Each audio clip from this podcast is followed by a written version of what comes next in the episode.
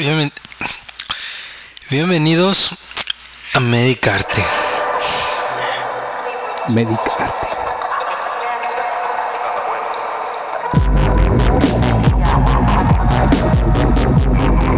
Medicarte. Say the word is quite delightful. Quite,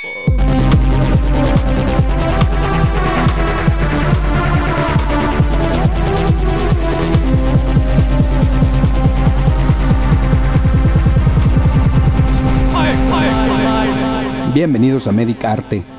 Los saluda su servidor Miguel Leija y como cada semana me encuentro en compañía de mi compañero y amigo Isaac Enríquez. Buenas noches Isaac. Buenas noches o ya saben, buenos días dependiendo de a qué hora nos escuchen. Frase típica. El día de hoy se une al equipo de Medicarte otro compañero y amigo de urgencias. Un honor que sea parte del proyecto. Bienvenido al doctor Oscar Rodríguez. Muchas gracias primero por la invitación y pues gracias a todos los que nos brindan el favor de su escucha. Eh, una voz de hombre por fin. Eh, una buena voz de hombre. Lo van a agradecer los podescuchas. Bueno, esta noche hablaremos de, de un tema muy interesante. Para todos los que bebemos alcohol, yo poquito, tú no, Isaac. No, yo nunca. Soy abstemio. Como por ejemplo, ahorita que estamos bebiendo nosotros, tú no, Isaac. Hablare- hablaremos, digo, yo creo que no lo va a entender la gente, pero El 00 a lo mejor le desafortunadamente nuestro amigo Isaac compró un 24 de cerveza, pero se dio cuenta hasta que llegó a su casa que era cero alcohol. Ay, Entonces él sí. no. No, porque, y aparte yo estaba muy emocionado porque la oferta era muy buena. Era un Six por 60 pesos y yo dije, "Pues, es una cerveza común, muy común que confunden con Alemania, pero no es de Alemania. Y resulta que, que no, que no era un Six de cerveza de las normales, era un Six de cervezas cero. Tristemente, víctima de la mercadotecnia, pero bueno. Yo ahora tengo 24 refrescos. que Ni no modo. me puedo ¿Qué tomar. Refrescos de cebada. Sí. El día de hoy hablaremos de mm, un tema interesante, consideramos nosotros. Hablaremos sobre la cirrosis hepática alcohólica. Hablaremos sobre generalidades del alcohol, algunas características del alcoholismo, datos curiosos y pues obviamente como tema central lo que acabamos de comentar. ¿Qué les parece este tema que decidimos hablar hoy? La verdad es que es una enfermedad frecuente. La vemos tanto en las etapas agudas, que es la intoxicación por alcohol, como en las crónicas, que ya la cirrosis hepática, que es eh, el tema que queremos abordar un poquito más profundo. Y la última etapa de esta misma, que es la insuficiencia hepática, ¿no? Todos queremos, hemos visto a algún paciente con cirrosis e insuficiencia hepática, el típico diagnóstico de camión, desde que lo ves, le ves la cara Claro. de T por 8. El chemito. El que está ahí en el IM siempre. Desde, desde temprana hora de la mañana ya está. Está ahí. Con su, con su refresquito y con su tonalla. Pero bueno, este... Y cuando no hay paltonalla, pues del 96, para que me amarre. No, pues ese es un tema que a todos nos ha tocado. Que todos hemos estado en, al menos en la primera fase, todos hemos estado. Todos alguna vez ya hemos estado tirados, guacareados, con relajación de esfínteres. A ver, creo que estás hablando muy general. Ah, no, no. no. Este, creo que te estás yendo muy allá. A ver, la, la última etapa no la comparto. Sí, este, de- como creo que de relajar esfínteres crreo que no, no compartimos tu idea. Sí, eh, Este, A menos que sea el esfínter esofágico superior, ese puede ser. no, mamá, no, perdón. te escucha tu mamá. No Acuérdate mamá, que ¿eh? te escucha tu mamá. Sí, saludos a mi mamá. Bueno, es un tema eh, interesante y de nuevo no, no es del coronavirus. Eh, esperemos que mm, la próxima semana pues, estuviera- em, pudiéramos hablar de un review del, del coronavirus, porque pues ya hay casos más interesantes y aquí en México estamos, bueno, no estamos, están en pánico por una gripa. Pero bueno, no nos meteremos a fondo ni nos apedrearán en el rancho porque le acabamos de decir gripa pedorra, pero es lo que es. Entonces, vamos a abordar el tema sobre qué es el alcohol muy general, que son bebidas que contienen etanol, alcohol etílico, en su composición. Dos tipos generalmente que son por fermentación, que es el vino, la cerveza, la sidra, y de destilación, que son los licores que conocemos. ¿sí? Yo creo que hasta ahí no creo que haya algún punto, o no sé qué quieran discutir ustedes, pero pues son generales del, alcohol. Efectos del alcohol, lo más común, que el etanol es un depresor, eh, más utilizado en el mundo, y, y así se lleva siendo, siéndolo desde hace, desde hace mucho tiempo. El consumo de grandes dosis de etanol pues causa la embriaguez. La intoxicación alcohólica, que puede provocar resaca, no, no sé qué sea tampoco. Este, una vez que se han terminado los efectos, la toxicidad del etanol es causada en gran medida por su principal metabolito, que es el acetaldehído y su metabolito secundario, que es el ácido acético. Si bien eh, de por sí este último no es tóxico, pero acidifica el organismo. Metabolitos, para los que nos escuchan y no saben qué son, los metabolitos son los, los componentes mínimos que, que tiene, digamos, el etanol. O sea, cuando el cuerpo lo está descomponiendo, Sí, cuando lo descompone, vaya. el alcohol se rompe en muchas cosas que nosotros conocemos como metabolitos, pero al fin de cuentas es lo que en realidad hace el efecto en el cuerpo. En lo que se convierte. Ahí nomás, lo que comentabas, esto no es de ahorita. Desde ¿Del alcohol? años 7000 antes de, Sí, sí, sí. No, de Cristo ya se sabía de consumo de alcohol, de fermentación aparte de, a partir de arroz, las Sí. bacanales romanas que eran ahora sí que a saciarse, ¿verdad? tomar, vomitar y volver a empezar. También los japoneses hacían lo mismo con eh, un alcohol hecho de arroz y fermentado con la saliva humana. Pues de hecho, hasta la fecha siguen. No, bueno, con lo de la saliva no sé, pero hasta la fecha siguen siendo su, su licor de arroz. Es bueno, Sí. es muy bueno. E- Es, igual, pero lo que- el, el, sac- el Sake. Saque. Ajá, ahorita me acuerdo el nombre, pero es como Yakusake, una cosa así, no, no me apedreen por eso. Pero resulta que lo probaban, se lo metían a la boca y luego lo devolvían a una vasija y en la vasija se fermentaba con las bacterias de la boca y después de seis meses regresaban por el, por el alcohol. Mm, ok, prefiero quedarme con la cerveza, pero este. No sé si sepa bueno. No, nunca lo probé. Mm, yo tampoco. Pero el, el licor de arroz actualmente sí está, sí, sí es muy bueno. No sé si lo hayan probado, pero está muy bueno. Ahora habla- hablaremos de un poquito también del, de la otra parte, que es el metanol, que es el que en teoría no se debe de ingerir. ¿Por qué no se debe ingerir el metanol? ¿O en dónde podríamos encontrar el metanol? O sea, a lo mejor sí sería bueno especificar que, que el, que el metanol es al igual un alcohol, pero que su estructura química es diferente del Exactamente, etanol. Y su metabolismo en el cuerpo, por ende, también es muy diferente. ¿sí? Al punto de que el, el metanol en el cuerpo se metaboliza a, a sustancias que son sumamente más tóxicas que el etanol. Sí, pues de hecho se desdobla formaldehído. Te deja ciego. Que- bueno, y a fin de cuenta, irónicamente el tratamiento para es, por la ingesta de metanol es tomar alcohol. O sea, alcohol, etanol, vaya. Sí, lo mismo pasa con el polietilenglicol Ok. o el- los anticongelantes. Los antico- eh, los intoxicaciones por anticongelantes, pues hay que darles alcohol. ¿Por qué? Porque el alcohol se une más fácil a, los receptores Por la enzima. Sí, la y enzima se obviamente. ocupa el cuerpo de metabolizar el, el etanol en lo que elimina el otro sin que haga daño. Es correcto. No creo que hasta aquí haya alguna duda, son datos generales y vamos a pasar sobre datos de la OMS. La OMS eh, generalmente publica periódicamente en The Global Status Report on Al- Alcohol eh, sobre el consumo de alcohol. Entonces vamos a estos datos. La metodología utilizada de la OMS incluyó a personas mayores de 15 años. Nada más, nada más quiero, quiero acotar, eh, porque Oscar no, no sabe que nuestro políglota, que habla francés, ah, no, tú no hablas francés, ¿verdad? No, yo no, eres tú. Italiano, árabe y ahorita una demostración perfecta y exquisita del inglés. Eh, el- en la pasada me falló con el italiano y el árabe. Entonces, repite otra vez el- la organización. De The Global Status Report on Al- Alcohol Chulada, chulada. Entonces, eh, eso es en base a la OMS.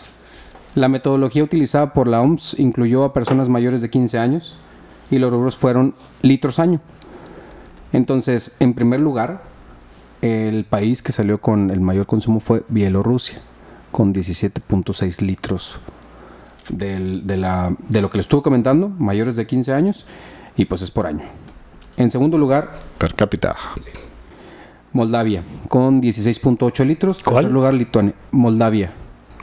Yo ni sabía que existía ese pinche pueblo. Está aquí pegado aquí A Monclova. Monclova, sí. Dos cuadras este, antes de... Moldavia 16.8 litros y en tercer lugar Lituania con 15.5 litros.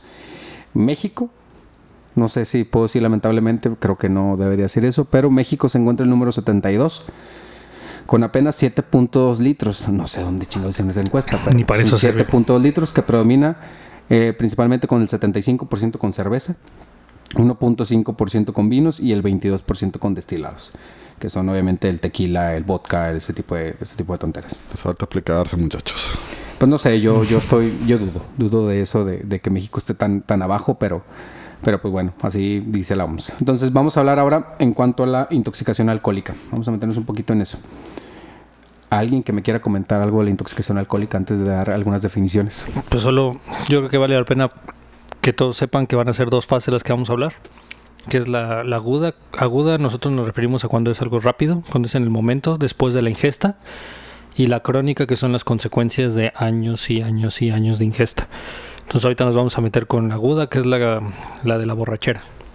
Vaya, la, La embriaguez. La embriaguez. Para los que nos escuchan de otro lado, la embriaguez, la borrachera. Por eso, datos sobre la intoxicación alcohólica. ¿Algún significado que me puedan dar de intoxicación alcohólica? Antes de meterme en bla, bla, bla, bla, bla de las definiciones. Pues son los datos, los datos clínicos de este, los efectos del alcohol en el organismo, ¿no? La intoxicación mm, eh, aguda de alcohol va a estar dada en, por varios factores. Uno, el tipo de bebida, obviamente. Depende de la cantidad de alcohol que tenga cada bebida, de la cantidad que se haya consumido. Dos, muy importante, el tiempo en que se bebe. ¿sí? No es lo mismo beberse 10 cervezas en una hora que beberse 10 cervezas ¿Cómo no? en 3 horas. Me temo que no. ¿Cómo? ¿Cómo? Me temo ¿He- que no. ¿He estado equivocado toda mi vida? Es- Pues probablemente. Porque el, el- la capacidad, el cuerpo tiene una cierta capacidad de metabolizar el alcohol. Solo tiene la capacidad de metabolizar una cierta cantidad de alcohol por hora. Si yo lo atiborro en poco tiempo, de mucho, pues Digo, la estoy guardando para el rato. En, te- en teoría, para fines prácticos, podemos englobarlo en de que promedio, podemos decir que una cerveza por hora podría ser lo adecuado. Creo que es un poquito menos todavía, pero dejémosle una cerveza para no, para no dar datos más, más específicos. Sin embargo, dudo mucho que, que en verdad nosotros tres tomemos una cerveza por hora. Ahora, con el alcohol, con el, cal- el alcohol, con el calor de aquí de Monclova, no se puede tomar una cerveza por hora. Bueno, pero es que también tienes que considerar no solo la cerveza, sino también en qué estado te tomas la cerveza. O sea, no estado de la República, sino estado físico. Sí, digo, porque en el del, del centro para abajo no conocen el hielo, es puro refrigerador. Y es diferente el asunto, pero bueno. Eso es Ah, ya van a empezar. Eso es verdad. Como pueden tomarse una, una cerveza De ahí? refri, Sí. o sea, no es frío, eh, perdón, eso es al tiempo. Pero bueno. Este, Aparte también depende del estado de ánimo con el que tomen. Porque ha demostrado, hay estudios que demuestran que una persona feliz consume más alcohol y se emborracha menos que una persona deprimida o depresiva. Y eso tiene que ver por la actividad física que realiza durante el consumo del alcohol. Porque una persona feliz habitualmente baila, salta, corre, hace y eso genera que su metabolismo aumente. Por lo tanto aumenta la excreción del alcohol y una persona triste pues nada más está tirada en el bar. Pues ya sí. Clavado en un... ba- Digo, no, perdón, o sea... Es una canción de un grupo. Sí, salió una canción. Bueno, Pero, perdón que, que te interrumpa, también hay que considerar este ingesta de alimentos. Ah, Sí. también. Eh, el, el- el- el consumo de alcohol sin alimentos favorece la absorción más rápida y los efectos más rápidos. Y los alimentos, curiosamente, siempre hemos hablado de, o sea, siempre han dicho que si comes es más lento, pero con carbohidratos, con carbohidratos no. Sí, si comemos mucho dulce, en realidad favorece que se absorba más rápido. Las grasas son Lo las que tienden a retrasar la absorción del alcohol. Entonces, si cuando estamos tomando, estamos comiendo un ribaicito, los cacahuatitos, aguantamos más. Si le quieren entrar con chocolatitos, pues ahí platicamos en un corto tiempo. Yo por eso siempre, siempre tengo cacahuates en la bolsa. Por si se ofrece. de una semana atrás. Sí, nomás así, aquí en la bolsita. Bueno, veamos sobre una definición del Manual Diagnóstico y Estadístico de los Trastornos Mentales, que define la intoxicación aguda por alcohol con cuatro criterios. Una, ingesta reciente de alcohol. Dos, comportamientos inapropiados o cambios psicológicos clínicamente- significativos. Creo que no está por... Creo que tú ya mencionaste los comportamientos inapropiados hace, hace un par de minutos. Entonces creo que no... no Pues nunca me ha pasado, pero Era para mencionarlos. Sí. Era, eh, era parte lo vi en un artículo. Tres signos clínicos durante, eh, durante o poco tiempo después de la ingesta de alcohol que incluían disartria, o sea, problemas para hablar, marcha inestable, nistagmus, pérdida de la atención de la memoria, estupor o coma. O sea, el clásico de- chemito. sí. El clásico que está cuadrapeando las palabras y... Y la cuarta sería la inexistencia de una enfermedad general o trastorno mental que represente dichos signos. Eso es lo que dice obviamente el, el- el manual. Solo para confirmar, ¿es un trastorno psiquiátrico? Se puede considerar un, un problema, un problema psiquiátrico. Sí, la- Ok. la- el alcoholismo. De hecho, ahí, eh, dentro de lo que revisamos, hay un artículo mm, precisamente de un hospital psiquiátrico que habla sobre la intoxicación aguda de alcohol. Y uno de los puntos que me llamó mucho la atención es eh, la embriaguez atípica, ¿sí? que menciona que es aquella que se presenta con consumos mm, no, no correlacionables de alcohol. Es decir, se ponen pedos con bien poquito. O sea, el clásico mala, mala copa. El clásico mala que está copa. en su boda y que de repente se pone Uh. hasta... la- Ah, sí. Este, pero esto sí tiene eh, que ver, o sea, según lo que menciona el artículo, eh, hay una predisposición. eh, este, personas con trastornos psiquiátricos, adultos mayores, y en realidad son raros. Pero sí hay un uno en específico el que menciona la embriaguez excitomotriz.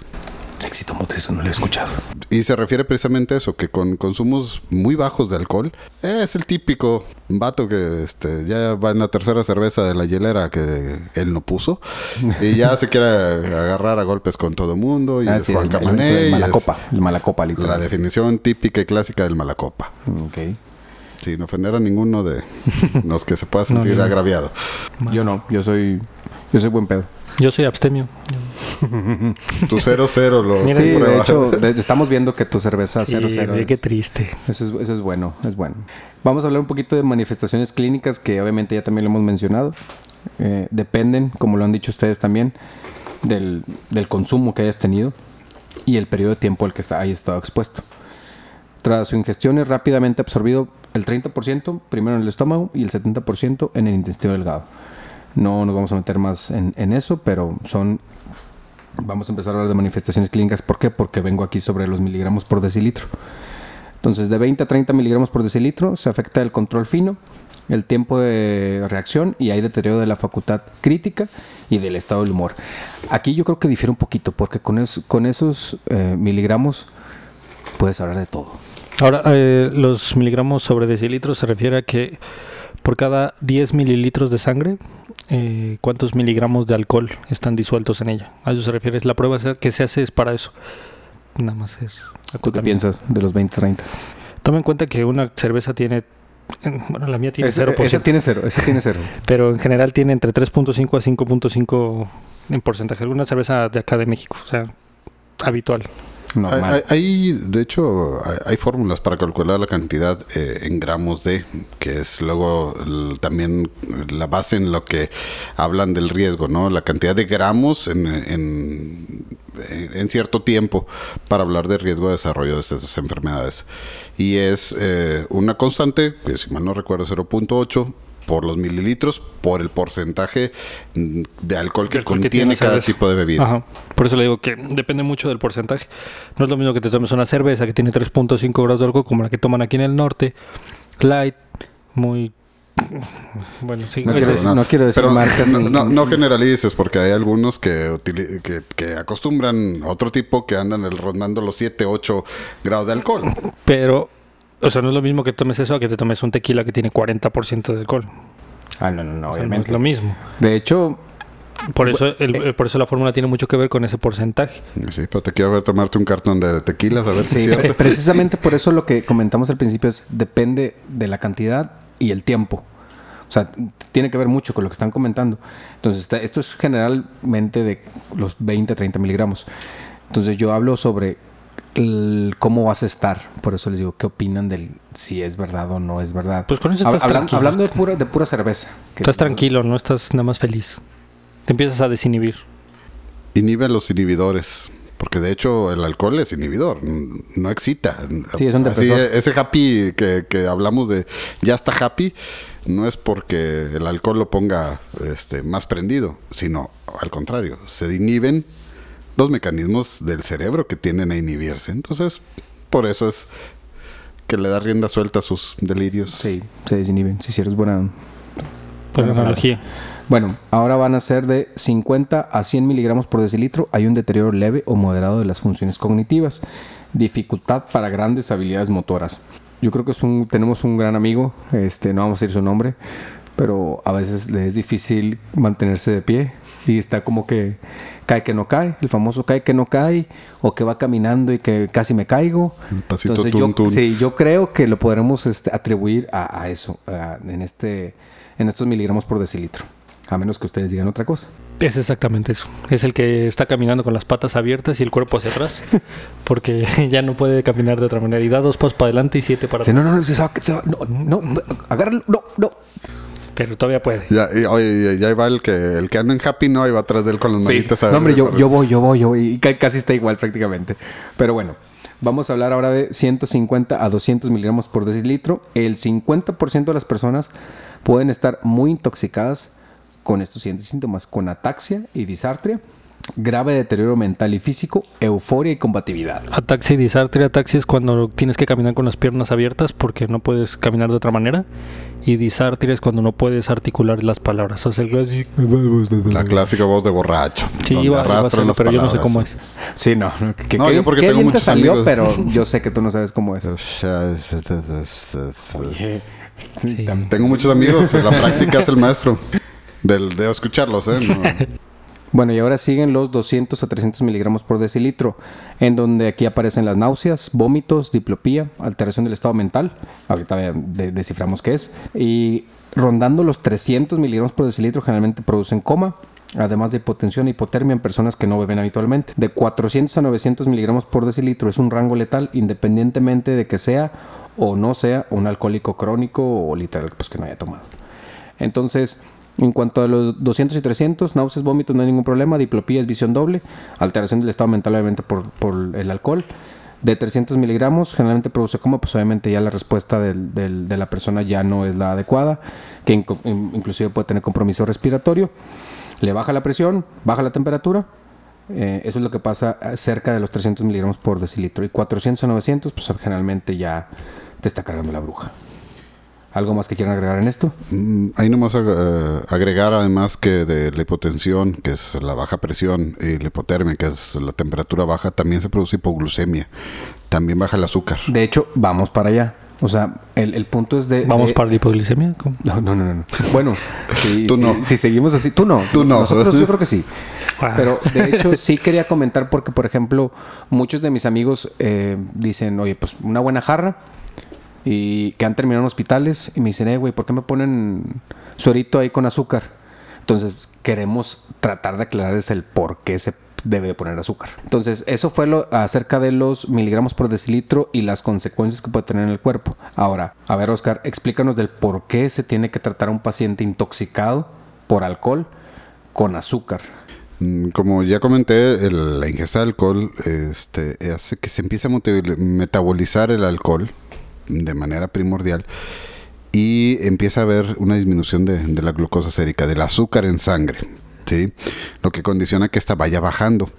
Eh, es por eso que en el tratamiento de estos pacientes intoxicados, en los, sobre todo y primordialmente en los que detectamos azúcar baja, hay que reponerles glucosa. ¿sí?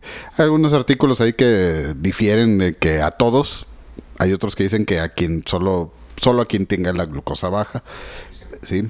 Pero siendo realistas y sinceros, la mayoría es el caso. El combo chemito. El como chemito. O sea, ¿sí? es agüita con azúcar y, y, Y ponle amarillito, ¿no? Ahí Este, ponle el el multivitamínico. multivitamina, nada más para que sienta que sí le está pasando algo. Habl- Hablando de eso, eh, quisiera hacer una pausa y preguntarle a ustedes sobre las, las vitaminas, generalmente en cuanto a la, a la tiamina. ¿Qué piensan de eso? Sí, pero para chemitos crónicos. O sea, si lo vas a usar en, un, en alguien que es alcohólico crónico, sí se usa. Supongamos que llega un, Ah. un amigo tuyo, bien burro, al servicio de urgencias o que le pones su suerito con, con azúcar y multivitamínico y le pones tiamina o no? No. Digo, para determinar qué es tiamina. Mira, O sea, tiamina es una vitamina. Es una de las vitaminas B, la vitamina B6. ¿Sí es la B6? B1, ¿no? B1. Por eso yo dije vitamina B1 claramente. en la B6 es la que no. Es el alcohol. Es, es- es- es el alcohol. El ah, que, tu cerveza sin el que alcohol, no sí, te sí. estás tomando. Es el que no me estoy tomando, el que me afecta. No, la vitamina B1 eh, se utiliza porque en consumidores crónicos de, de alcohol empieza a, te- a haber una deficiencia de esta vitamina por la, el tipo de absorción que presenta. Entonces, por esa razón, a los alcohólicos crónicos sí los tienes que manejar en cierta patología muy específica de la cual hablaremos después. Se les tiene que tratar con, con tiamina. O sea, realmente la indicación para usar tiamina es en el que sospeches que tiene deficiencia. Ajá. Pero si te llega el El, el- huerquito de 16 años que se fue a su primera farra este, y con cuatro cervezas ya anda con los 150, 300 miligramos por decilitro porque no lo tolera, ese no está indicado a ponerle tiamina. No es indicado ponerle más que una chinga. Pero Sí, le toca a los papás. Eh, eso es, es correcto. Bueno. No, pues De manera... De verbal. O sea, verbal. A nosotros verbal, regañarlo. Nel. Eso de chinga no, porque luego van a decir, ¿cómo que le pegan a los pacientes? Ah, sí, No, entonces, No, bueno, eso- no, eso si fuera es yo, un- si es un yo mi regaño papá, verbal. vaya. Si yo fuera te va, papá, te va o a caer la CNDH. Sí. No, o sea, no. Hay que aclarar muy bien esto. No, no, mira, hay que incitar a los papás a que le apliquen algún correctivo Claro. adecuado. Y si no, que estamos en toda la disposición de ayudarlos. Claro. Pero primero darles opciones a De- ellos. después Todo del turno, después del turno. Después del turno. Salgo a Che- las che- 8.20. Sí, checo a las ocho y media. Oiga, este, si gusta, estoy disponible a esa hora. bueno, eso era sobre el por qué la reposición de azúcar, sobre por qué en ocasiones lo de la, lo de la temina, la deficiencia vitamínica, que es lo de la encefalopatía de Wernicke, que es crónico. Eh, nada más ahí, quise quisiera también hacer un, un paréntesis, ¿no? Y hablaste de dos etapas, la del coma, la última, ¿no? Ya cuando se lo está Cargando la está bruja. chupando, cargando la bruja o el payaso, según el estereotipo que quieran aplicarle, que afortunadamente son los menos. Porque en la etapa antes hablamos de vómito, de náuseas, donde ya el cuerpo avisa, está tratando de sacar parte de lo que con mucho trabajo y esf- esfuerzo y dinero le metiste, Dinero, sí, dinero. sobre todo. Bueno, también depende de cuál, ¿verdad? Porque luego agarras unas cluster que no, no. El gallo. El gallo también son muy buenas. Frías. Pero bueno, entonces afortunadamente este no son muchos los que llegan a esa última etapa fatídica. ¿verdad? Sí, yo Porque creo, antes que, de eso, yo creo que la verdad, yo he visto dos, a lo mucho. Y todos los demás es, es porque le digo, están avisando ya con como estás, o literal acá con relajación de esfínteres, vomitado y todo lo que usted, pues ahí lo llevan, obviamente. Pero, pero sí llegan de repente, si nos tocan bien jodidos. De hecho, normalmente el, el que llega con una intoxicación tan severa para provocar una hepatitis eh, alcohólica o, o otra complicación severa del alcoholismo es el que toma tanto que su cuerpo tiene una tolerancia al alcohol por acetilación, o sea, que, que maneja el alcohol demasiado rápido, que puede consumir mucho. El que maneje el alcohol rápido y no provoque daño neurológico no significa que no siga en sangre. O sea, el alcohol sigue ahí, pero no el, eh, tiene mucha, su cuerpo ya tiene demasiadas defensas para el alcohol. Cuando, cuando haga su jale y le va a dar la desconocida prácticamente. Exactamente, o sea, va a llegar un, un punto en el que se va a ir, se va a ir con el alcohol. De hecho, eh, eso es cierto. ¿Algo más que queramos agregar de esto? No, yo creo que hasta lo agudo vamos bien. Ahí quedó. ¿Qué les parece si damos un poquito de datos curiosos del alcohol antes de meternos a lo de la enfermedad? ¿Qué te parece si nos vamos a una pausa? Dale. Danos chance. Y regresamos a los vamos, datos curiosos. sí, vamos a una pausa y ahorita regresamos. Esto es Medic Arte. Say the word is quite delightful.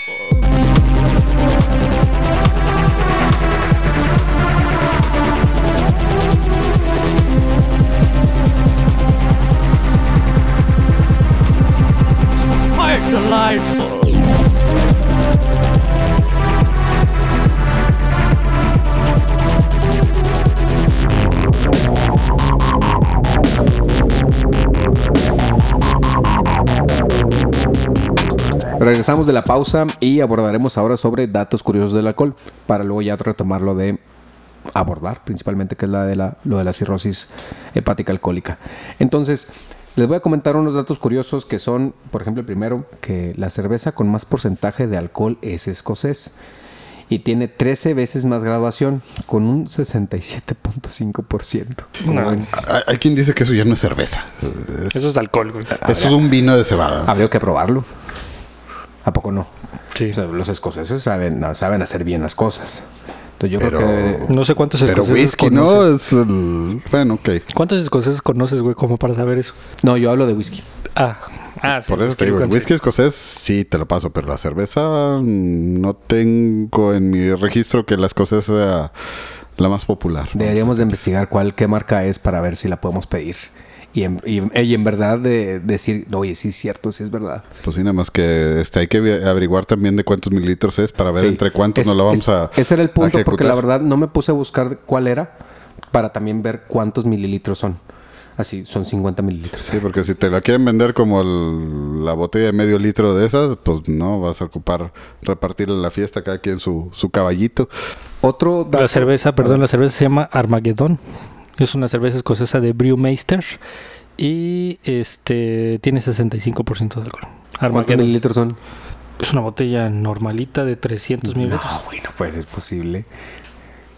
Sí, tal cual. O sea, imagina que, o sea, es como ahorita que abrimos una cerveza. Literal, te la puedes tomar, pero es 65% de alcohol. ¿Cómo terminarías? Muerto. Sí, yo- dos tragos y ya estás muerto prácticamente. Pero bueno, vamos a abordar otros datos curiosos. Hablaremos de, tu tío Hitler. Este, comentan que fue abstemio y vegetariano. Eso de vegetariano no lo creo, pero aparentemente tiene, tiene antecedentes de, de vegetariano. Además, obviamente, sabemos, como sabemos que desató un pequeño conflicto bélico y que mató, bueno, desapareció, vamos, dejémoslo así. Algunos ju- seis Reubico. millones, 6 millones nada más. Pero X. Entonces, un dato curioso que Hitler literal fue, nunca bebió. Las muertes vinculadas con el alcohol van en 3 millones de personas. Entonces, eso nos hablaría de que una de cada 20 muertes que se presenta a nivel mundial, no a nivel nacional, a nivel mundial, por alcohol. Sí, y eso, porque luego ya te puedes de- em- empezar a meter en accidentes automovilísticos por alcohol, pero ya lo englobarían como accidente automovilístico, no literal, meramente que te moriste pedo. ¿Sí me explico? Ujú. Ok.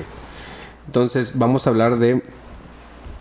¿Ustedes saben quién fue el primero que tuvo el récord Guinness de beber más cerveza? No, no, no, no me estoy metiendo en, en licores destilados, más cerveza. ¿Saben quién fue y hace cuánto fue?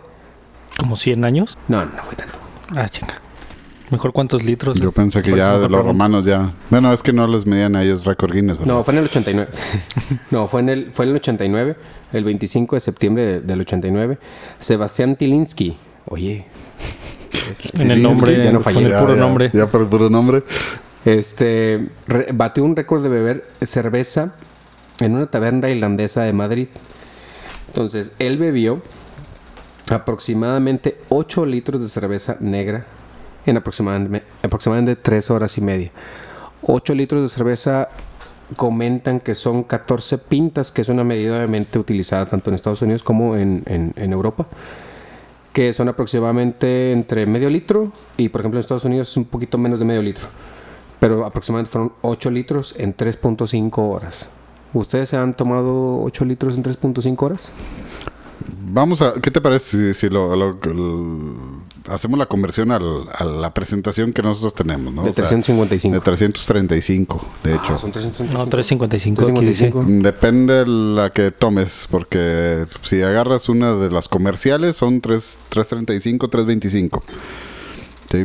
Entonces estás hablando, así a números redondos, 3 cervezas por litro. ¿Sí? Entonces 8 estás hablando de 24 cervezas. No es tanto.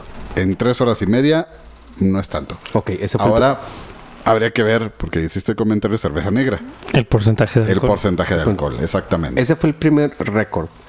Ahora, hay otro de un mendigo alemán, como siempre. Así esos ni toman. No, un alemán de Oberhausen ha batido un récord que de hecho le pertenecía a él. Él bebió 50 litros de cerveza en 4 minutos y 55 segundos, Ah, no mames. según un portavoz de la ciudad. ¿Cómo ven? Imposible. ¿De qué calibre era el embudo? De igual forma, o sea, es como que también un litro en... En 4 minutos. o sea, no, o sea, 50 litros en, en ¿dónde? No es posible eso. Como mi pregunta de siempre, ¿por dónde se lo tomó? Aquí, este es el, el mequetrefe, es, es Philip Traver, de 35 años. Ha mejorado en 17 segundos su récord anterior, en del 2001, cuando vació 250 vasos de cerveza en 5 minutos y 12 segundos, hecho que le había permitido entrar en el libro de récord Guinness. 250 vasos de cerveza. O 200 mililitros por vaso, dependiendo. Si es un vaso rojo, son 250. En 5 minutos, güey. Por eso, 200. O sea, no, dijo el O sea, son los litros, litros. no, de- no de- dijo el de- tiempo. o sea, sí, de- deja, deja de, de contar todo eso en cinco minutos, güey. Sí, pues, eh, pero entonces es una teoría de 4 pulgadas de garganta. Yo creo que sí, porque eh, yo creo que es, es imposible eso. Por más de que le, que le juegas a la, a la turbochela o lo que tú quieras de que tomártela de gilo, batallas literal para una de 355. O sea, no te la echas... Ok, en vaso eh, es diferente, ¿verdad? Pues es más fácil tomártela. Pero aún así es imposible. Bueno, yo digo que es imposible, ¿verdad? Aparentemente sí hay gente Y que luego sí lo con hace. el gas no, no salió flotando. Sí, de- exactamente. Con el gas tienes que eructar todavía un poquito. Pero bueno. Son datos curiosos. No sé si traigan ustedes datos curiosos sobre, sobre el alcohol o, o- o cosas relevantes sobre el alcohol. Es lo que encontré y me llamó la atención. No, realmente. Podemos platicar de las últimas, pero mejor o- eh, omitimos Sí, no, no, no. comentarios. Sí, no, no. Porque de hecho él no estaba. Entonces vamos a abordar a, ahora sí el tema que es de la cirrosis hepática alcohólica. Vamos a ver su definición y ahorita empezamos a hablar. La definición es eh, como es un proceso difuso de fibrosis. Voy a, voy a utilizar el tecnicismo porque esa sí es la definición. Ahorita lo explicamos. Proceso difuso de fibrosis y, y conversión de la arquitectura normal en una estructura nodular anormal. Puede presentarse como la etapa final de diversas enfermedades hepáticas y de diferentes causas. Ahora en español, ¿qué dijo? O sea, en español significa que es un proceso en el cual el tejido del, del hígado, el tejido normal del hígado, se vuelve un tejido cicatrizal que va a suplir la zona que funciona del, del hígado. O sea, la zona que de verdad es la que, la que trabaja del hígado. Y va a provocar que se pierda esa zona y se, se haga compacto. Cada vez va agarrando y jalando y jalando y jalando más al hígado. Entonces el hígado se va haciendo cada vez más chiquito por retracción, por como una cicatriz en el, en el brazo, en alguna parte del cuerpo que se hace, la piel se jala, se pone dura y se jala. Lo mismo le pasa al hígado, el hígado se va, se va contrayendo por tantas cicatrices. A lo mejor podríamos explicarlo de que el, el tejido normal del hígado se va dañando, ¿sí? Y se va sustituyendo por tejido de cicatriz. Y ese tejido de cicatriz empieza a ser como si fueran islitas de tejidos normales. Eso, a eso nos referimos con nódulos. Pequeños eh, grupos, pequeños eh, círculos de tejido normal rodeado de tejido de cicatriz, de tejido fibroso. Y ese tejido fibroso, como bien comenta Isaac, pues va haciendo más pequeño el hígado porque va perdiendo tejido y también va alterando la estructura de... El hígado es un órgano que tiene muchas... eh, mucha circulación de sangre, de bilis y de otras sustancias que no vamos a ahondar mucho en eso, pero que esta enfermedad trastorna esa circulación. Es como si les empiezo a, a crear, eh, les empezamos a poner baches de 5 metros de profundidad en las calles y les empezamos a bloquear calles. Vamos a, a saturar el sistema en unas solas partes. ¿Algo más que quieran agregar de eso? Es- digo, esperemos que se haya sido muy claro de en lo que es en sí la definición de, de lo que es la cirrosis. Y si no, ya saben, con confianza nos pueden escribir para tratar de aclarar sus dudas. Entonces vamos a seguir en esto y tenemos datos como que en México es la tercera causa de mortalidad en hombres y la séptima causa en mujeres. Promedio de 50 años más menos 12. ¿sí? Entonces, según las guías de práctica clínica, alias GPC, tienen una evidencia que se debe consumir alcohol entre 40 y 60 gramos por día, lo que serían aproximadamente son 12 onzas o un litro de alcohol, durante 20 años para que favoreciera la aparición de la cirrosis alcohólica.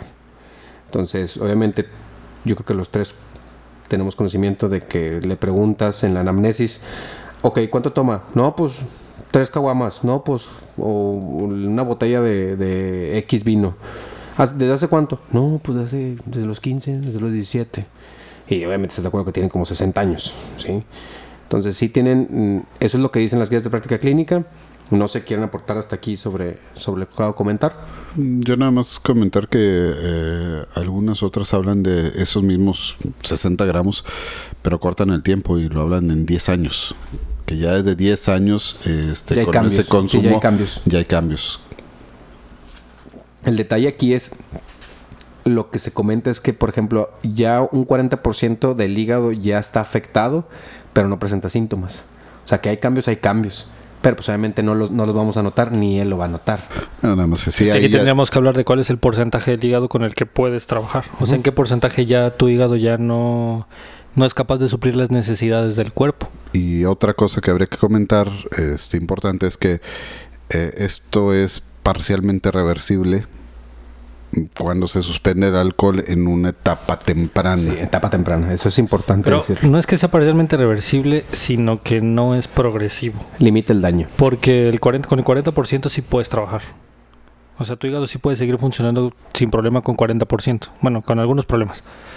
Pero sí puede seguir trabajando. Pero el problema es cuando llegas al 60-65%, entonces ya no puede seguir funcionando. Ya se ve sobrepasado el hígado. Entonces, más que, bueno, sí, en, un- en unos puntos reversible, pero más que reversible es limitado. Ok, si ya no al- consumes, ya no se te daña. A lo mejor eh, tienes razón y a lo mejor más que hablar de reversible, hablaríamos que un paciente puede tener un cierto grado de sintomatología y que al suspender la ingesta de alcohol puede mejorar su calidad de vida al ya no seguir dañando. O sea, no tanto que el, que el hígado se regenere, pero lo que le quedó ya con suspendiendo el alcohol es suficiente para, para mejorar o para mantener una cierta función. Sí. Yo creo que. No, no, no me hagas señas, Isaac. Llevamos buen tiempo, no me hagas señas.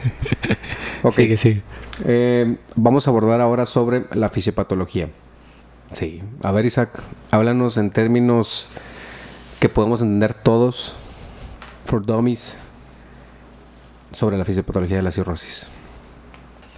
Básicamente el alcohol eh, lo que hace es absorbe, eh, provoca que se inflame el tejido del hígado y al inflamarse el tejido del hígado pierde el amor. Las células empiezan a dañarse por, por esta inflamación y favorecen la migración de, de células que van, a que van a hacer un autoataque al hígado. Estas células que van a autoatacar el hígado van a reemplazar las células sanas con tejido fibrótico. El tejido fibrótico es las cicatrices, lo que nosotros conocemos como cicatrices, tejido inerte, tejido que no necesita ni siquiera vascularidad, o sea que no necesita sangre. Tejido que, exactamente, tejido que solo está ahí, pura cicatriz. Y es provocado todo esto o favorecido por la por el propio alcohol, o sea, el propio alcohol hace la inflamación dentro de la célula del hígado. Oscar, ¿algo más quieres aportar? Creo que ya Isaac comentó todo, eh, cómo es esto. O sea, meternos a em, cosas más específicas es redundante. Nada más ahí mm, comentar, mencionaste que es eh, una alteración más frecuente en hombres, pero sí comentar que la mujer tiene un- una cierta mayor predisposición si comparamos el mismo consumo entre un hombre, un hombre y una mujer. ¿sí? La mujer tiene una mayor predisposición a este daño. ¿sí? ¿Por qué? Pero miren, hombre, porque el hombre tiene un mayor consumo. Pero en cuanto a la fisiopatología, sí, hay excepciones, ¿no? Ahí hay variantes que no vamos a entrar a, a hablar. Sí, porque ahorita están las feminazis, entonces ahorita no, no, no, no tocamos No, ese tema. no, no tiene, no tiene necesidad. Pero este, sí, o sea, el- hay un daño que produce el alcohol en la célula del hígado. Esas- ese daño produce inflamación que conlleva a que se lesionen las células, se sustituya por tejido fibroso, te- por tejido de cicatriz, y por ende se pierde el tejido que funciona. Me queda nada más el de cicatriz y no el que funciona. Hablamos de fisiopatología. Ahora, yo quisiera también comentarlos literal en español para que nos entiendan por qué un paciente cirrótico, pues sí en general, pero ahorita estamos hablando del alcohol, por qué un paciente secuestra agua en la panza, sangra, ¿por qué? Porque literal en nuestros amigos literal siempre me preguntan, oye, pero ¿por qué un paciente se ve así? O sea, ¿por qué secuestra líquido? ¿Por qué se hincha? ¿Por qué vomita sangre? ¿Por qué hace popó negra? O sea, ¿por qué si el hígado es el que está dañado? Entonces, sí quisiera que aclaremos ese tipo de situaciones porque a fin de cuentas son las que nos van a preguntar o las que nos preguntan del por qué. ¿Quién quiere empezar? Te cuento rápido el del sangrado. El sangrado viene por dos grandes causas te van a provocar que un paciente alcohólico sangre. Una propia lesión de la mucosa por culpa del alcohol. O sea, el alcohol termina siendo una sustancia que actúa directamente sobre la mucosa irritándola. Y si no, échate alcohol en un ojo para que veas lo que te pasa. No, gracias. Entonces va a actuar sobre la mucosa, lesionándola, erosionándola y provocando un sangrado en la, en la mucosa. Esa es una de las causas por las cuales puedes tener una, una, digamos que es la causa más noble de un sangrado en un alcohólico. La otra causa grave es cuando el alcohólico eh, provoca la cirrosis provoca aumento de la presión dentro de una vena muy importante en, el, en la circulación. Este, esta vena va a provocar que se le produzcan varices como todos las conocemos en el esófago. Y no solo en el esófago, sino en la mayoría del sistema eh, digestivo. Solo que en el esófago es más evidente porque está más cercano al bolo alimenticio. Y el problema es justamente ese, que está cercano al bolo alimenticio y como está cercano se ve lesionado y erosionado por cada vez que comemos. Entonces en algún momento esa erosión va a provocar que se rompa esa vena y la vena va a provocar que sangre y sangran a madres. Sí, de hecho eso quería, quería aclarar que en verdad sangran pero gacho. O sea, se vacían por, una por un sangrado de una varice y, y Una, una varice también traspólenlo a, mm, por ejemplo, en las piernas, que se ven las tortuosidades, que son las varices, nada más que eso es en, el esófago. Así se ven las varices, no, no de ese color, ¿verdad? Pero se ven así las tortuosidades en el esófago, pero pueden sangrar muy fácilmente y son muy vascularizadas. Entonces, como dice Isaac, sangran, pero mucho. Lo bueno y mucho, bonito de las varices en las piernas es que está muy fácil taparlas, pero ahora te- métete la mano en el esófago y apriétate a ver si te, si te alcanzas. es difícil. Entonces ese es el Sí, o problema. sea, ahí a lo mejor nos, nos saltamos el decir que, que el hígado tiene una función muy importante en procesar todo lo que comemos. También. O sea, se absorbe en el intestino y de ahí pasa a través de sangre al hígado, donde se procesa. Entonces, cuando este hígado se daña, aumenta la presión de toda esa circulación del intestino hacia el hígado. ¿Qué pasa? Buscan otras vías. ¿Cuáles otras vías? Las venas del esófago. Y es donde empiezan a hacerse esas varices. ¿Qué son? Venas grandotas, gordotas, fornidas, son Sí, muy fornidas. Así como ven, como decía Miguel, las venas de las piernas, así, todas, tortuosas. todas curveadas, todas, así es igual, pero en el esófago. Entonces, cuando alguna ellas se llega a romper, pues yo no he sabido nadie que pueda meterse la mano y a- a tapar el agujerito ahí donde está sangrando como... Yo he visto algunos videos de algunas chavas que... no, no creo Pero que no estaban sangrando. Creo, admítelo. creo- creo que estás equivocado, Isaac, en, en este tema no, no, no va eso. No, pero a, a fin de cuentas sí es, eh, los tres los- lo, lo hemos visto y, y es feo. Es feo cuando en verdad hasta sien- temes, temes porque en verdad se me va a vaciar. Se me va a vaciar este paciente y ya valió madre. Entonces, sí es feo, eh, es muy difícil también para que entiendan los que no son médicos cómo decirles el cómo se ven, pero en verdad se ven muy aparatosos. Y lo que comentaban ustedes, ese sangrado también, eh, volvemos a lo mismo de la popo negra, que es la famosa melena, que es una sangre digerida, literal ya toda oxidada y por eso sale negro. Huele muy feo, el olor es característico, huele muy feo. Y, pero eso obviamente es un sangrado de tubo digestivo alto, por, también por el problema hepático. Quiero llegar al punto, Oscar, échame la mano ahora con lo de la asitis o de la panza con agua, o porque se hinchan. La panza chelera. Mira, yo a veces ahí utilizo este, una, una comparación, este, que es, eh, han dejado el- los vasos de unicel, el clásico vaso desechable, este, con, con agua, con café, con líquido, Sí. que se empiezan a hacer gotitas así por fuera después sí, de un sí. rato. Bueno, Trasuda. Exactamente, trasuda. Aquí lo que pasa es eso. Comentamos ahorita, cuando hablamos del sangrado, que aumenta la presión dentro de la circulación que va del intestino al hígado. ¿Por qué? Porque en el hígado está, eh, está obstruida esa circulación. Entonces, se queda más sangre, aumenta la presión dentro de las venas de, de- que van del intestino al hígado y empieza a trasudar. Empieza a salir líquido Agua. agua. ¿Y a dónde se va ese agua?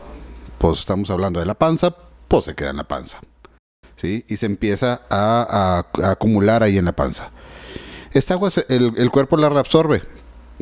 Pero si es más rápido lo que Constante, se produce que lo sí. que se absorbe, pues se va a empezar a acumular. Y es donde empezamos a ver ese líquido de asitis, ese líquido en la panza que les da también esa característica típica y clásica a, a los chamitos, como les comenta Isaac, este, su, su panza de hombre embarazado, sí, de por lo menos unos 6, 7 meses, Más o menos. dependiendo de qué tan duro le tupan, sí.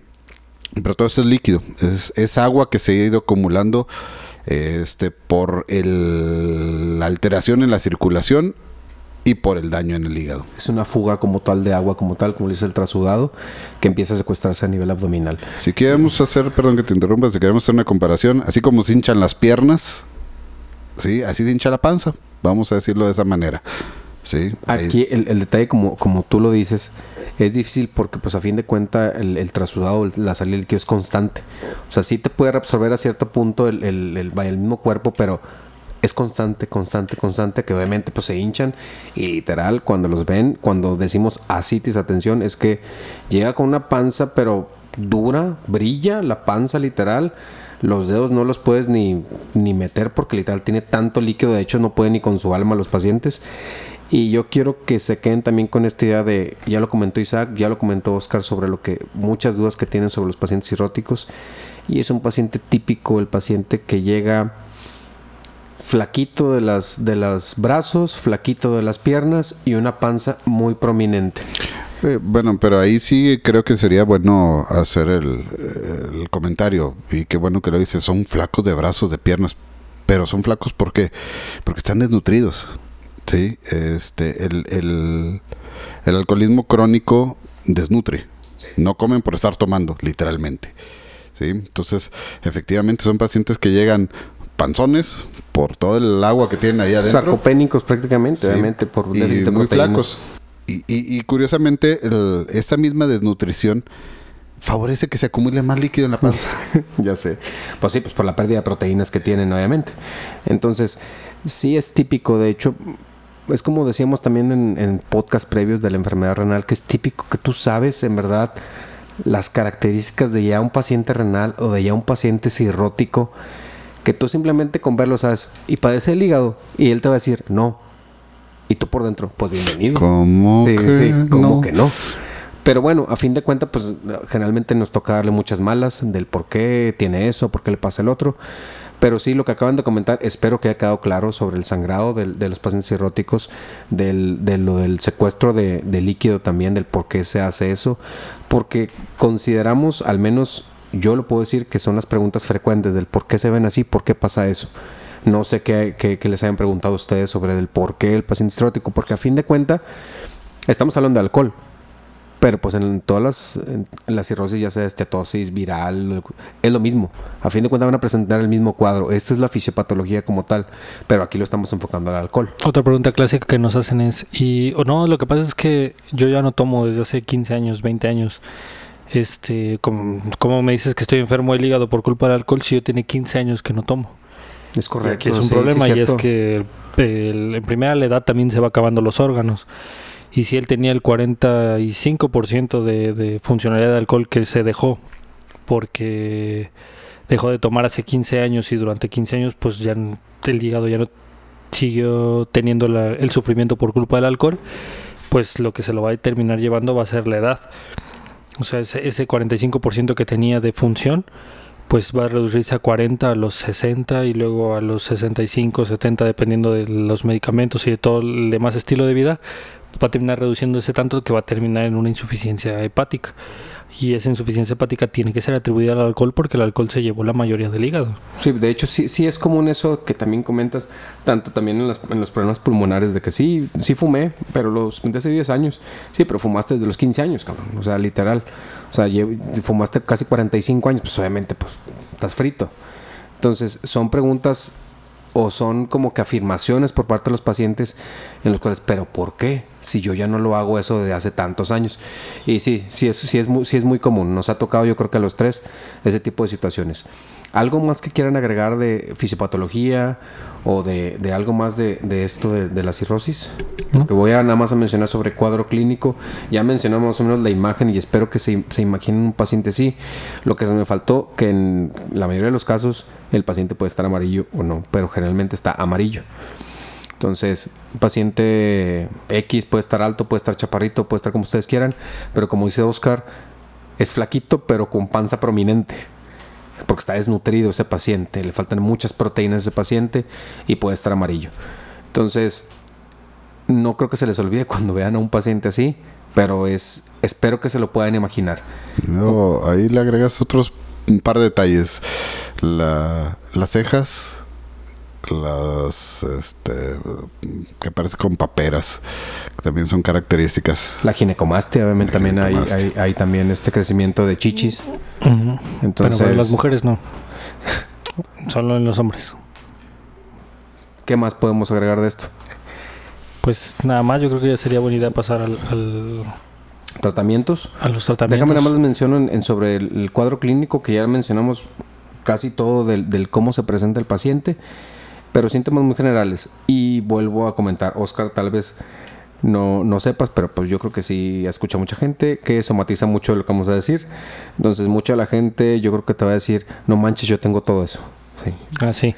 Entonces, los síntomas son muy, muy, muy generales.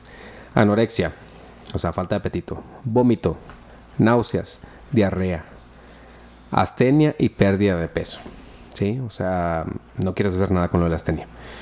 Em, desnutrición, que ya fue lo que comentó Oscar. Otras cosas son petequias, que son puntos rojos, que son microhemorragias. Ahorita decimos el por qué. Equimosis, son moretones. Confusión, letargo, que son síntomas ya también de descompensación de la, de la misma cirrosis. Y hemorragias digestivas, que ya también Isaac lo acaba de comentar. Entonces, de esto, ¿quieren comentar algo de, del cuadro clínico? Porque la verdad, son síntomas muy generales, lo que comenté al principio, pero por eso les digo, no porque no tengan hambre, no porque bajan de peso y ustedes toman, vayan a tener cirrosis, tranquilos. Cuídense, pero no, no, no lo van a tener Sí, todo. bueno, si no tienen hambre, tienen petequias o manchas en la piel y, y- y no tienen problemas en el hígado, vayan al doctor porque algo traen. Vayan con el es grave. Sí. Pero, por ejemplo, si tomaron ayer hasta cansarse y amanecen sin hambre, con mucha sed, no es cirrosis. Sí, no. Es la cruda realidad. Ah, no. Ah, no. No. No, Nada pues- más ahí comentar a lo mejor este que, que habría que diferenciar, dijiste, eh, comentaste que hay alteraciones eh, en, en estado de alerta y alteraciones eh, en comportamiento. Sí. Nada más recordar, hay eh, este, cirrosis compensadas que tienen toda la apariencia pero no tienen otras manifestaciones y están las descompensadas que son las que incluyen eh, esas alteraciones que ya Las hemorragias, comentaste. de tu- las hemorragias de tubo digestivo, la- obviamente la alteración del estado de alerta. La encefalopatía hepática, la la alteración de la función del cerebro por el daño en el hígado. Ahora, también hay que aclarar el punto de lo que le estaba comentando.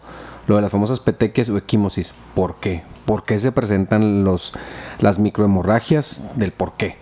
Tienen dos razones. Una es porque parte de la función del hígado es sintetizar proteínas y parte de la función del hígado es generar o favorecer la creación de algo que nosotros conocemos como plaquetas. Las plaquetas funcionan y ayudan a, la coagulación. Entonces, durante algunas situaciones de estrés en la piel o de compresiones durante la piel, hay lesiones en los vasos sanguíneos que normalmente las plaquetas las curarían sin ningún problema.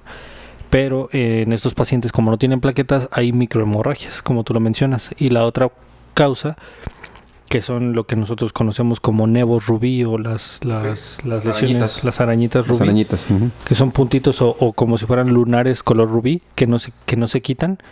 Este, esos son causados porque eh, las arterias se lesionan y se forman, digamos, como globitos de arterias eh, o se inflaman las arterias y provocan esa, esos típicos colores rojitos en, las, en algunas partes del cuerpo, sobre todo en el pecho. Los lunares rojos que lo le llaman. Y este, y nada más ahí agregar también que aparte de las de las plaquetas, eh, parte de esas proteínas tienen que ver con coagulación. Factores de coagulación. Sí, o sea, parte de las proteínas que este mm, se dejan de producir tienen función de coagulación.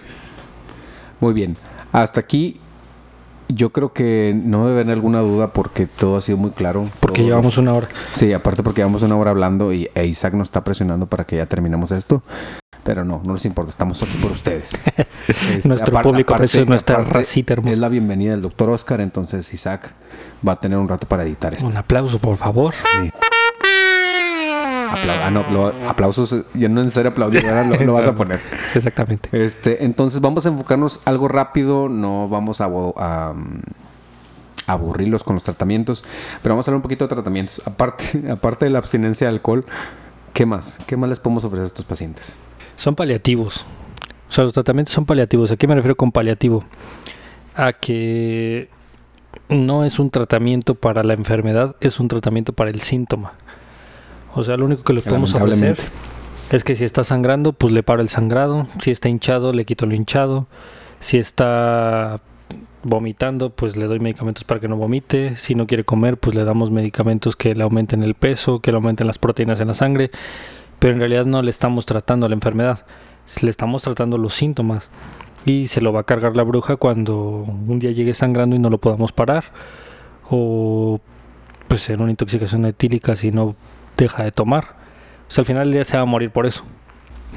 Hay quien comenta y eh, de seguro va a salir alguno que diga que el trasplante hepático, o sea, No. que, que ponerle hígado. La verdad es que no. La verdad es que no. No se puede. Este, no, no se puede y menos alguien que no ha dejado de tomar, Claro. ni dejará de tomar. Un alcohólico nunca va a entrar a un protocolo de trasplantes. Así es. No, pero es, es, es una duda común. Oye, si le pongo un hígado, no, pues si le pones el hígado, pues sí se va a mejorar, pero adivina qué, se lo va a volver ¿Se le va a chingar? Sí, Sí, claro. justo por eso ningún alcohólico, ningún drogadicto entran a protocolo de trasplantes porque no sirve para nada darle un hígado a alguien que, es- que es alcohólico. Que co- alcohólico como enfermedad. Pero es que también, o sea, si te pones a pensar, pues fue egoísta toda su vida, güey. O sea, no, no por lo que has- ha establecido ahorita que, que hemos comentado de que pues obviamente no es, no es apto. Pero pues hay gente que literal nunca tomó una gota de alcohol en su vida y tiene cirrosis por X o Y enfermedad. Y ahí Y vale ahí la sí pena entra darle. obviamente darle un trasplante, ¿verdad? Entonces, no es que seamos feos, pero literal no lo decimos nosotros, pero no entran en protocolo de trasplante. Yo sí lo digo. No. Pues es que, pues sí, güey, pues que lite- literal Tú ¿Cuál- te lo echaste. Exactamente, o sea, ¿cuántos años literal pudiste o haber dejado de tomar para limitar el daño? Pero pues, sin embargo te valió madre. O sea, ¿qué, querías? O sea, tomar tanto y que, no sé, te dieran un hámster al final. Pues no. Como tú quieres tomar. Yo por eso tomo cerveza cero. Se la recomiendo. no, no es cierto, no lo hagan. Bueno, algo más de sobre los tratamientos que quieran hablar. No, pues Dejen de tomar. Sí, dejen de... de- pásame una, ¿no? Cero, cero. Pero no, no, no, no, el de la- si, si me va a pasar algo que me pase, pues con algo bueno. Pero bueno, este, esto, este tema es muy interesante, es muy, muy largo, de hecho, nos, hemos- nos extendimos mucho en este, en este tema y tenemos mucho de dónde hablar, de hecho, a fin de cuentas, pero esperemos que haya sido de su agrado, esperemos que hayan sido aclarados sus dudas y si tienen más dudas nos pueden escribir con toda confianza, vamos a tratar obviamente de, de responder lo más rápido posible, agradecerles. En verdad que nos ha ido excelente en, en los últimos podcasts. Muy, vaya, nos han acogido muy acogido, dije. Arropado. Para que no Yo acabo de llegar, a mí no me hicieron nada de eso. Este nos ha ido muy bien y muchísimas gracias. Esperemos que nos sigan escuchando, nos sigan, suscríbanse por favor en las plataformas que hay. Este, denle su buen like a la- al podcast, compártanlo.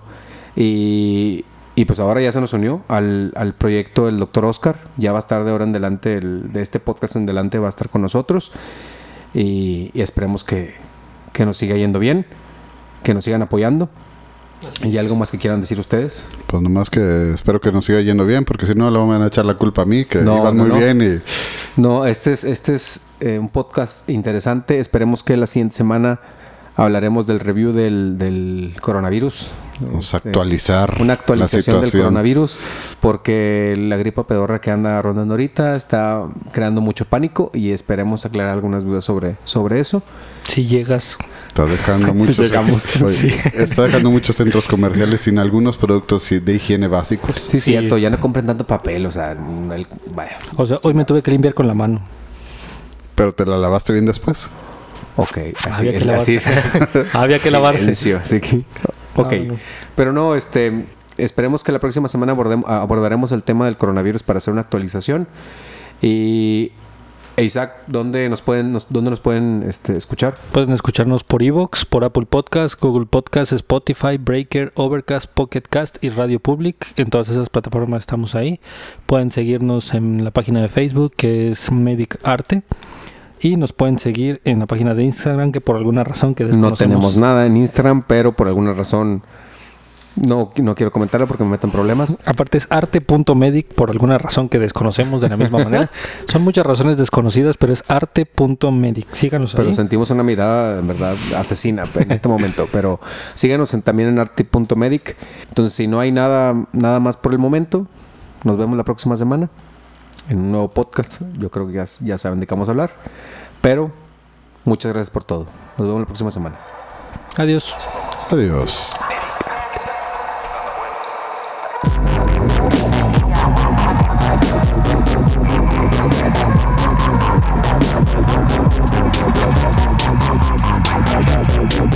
Say the is quite delightful.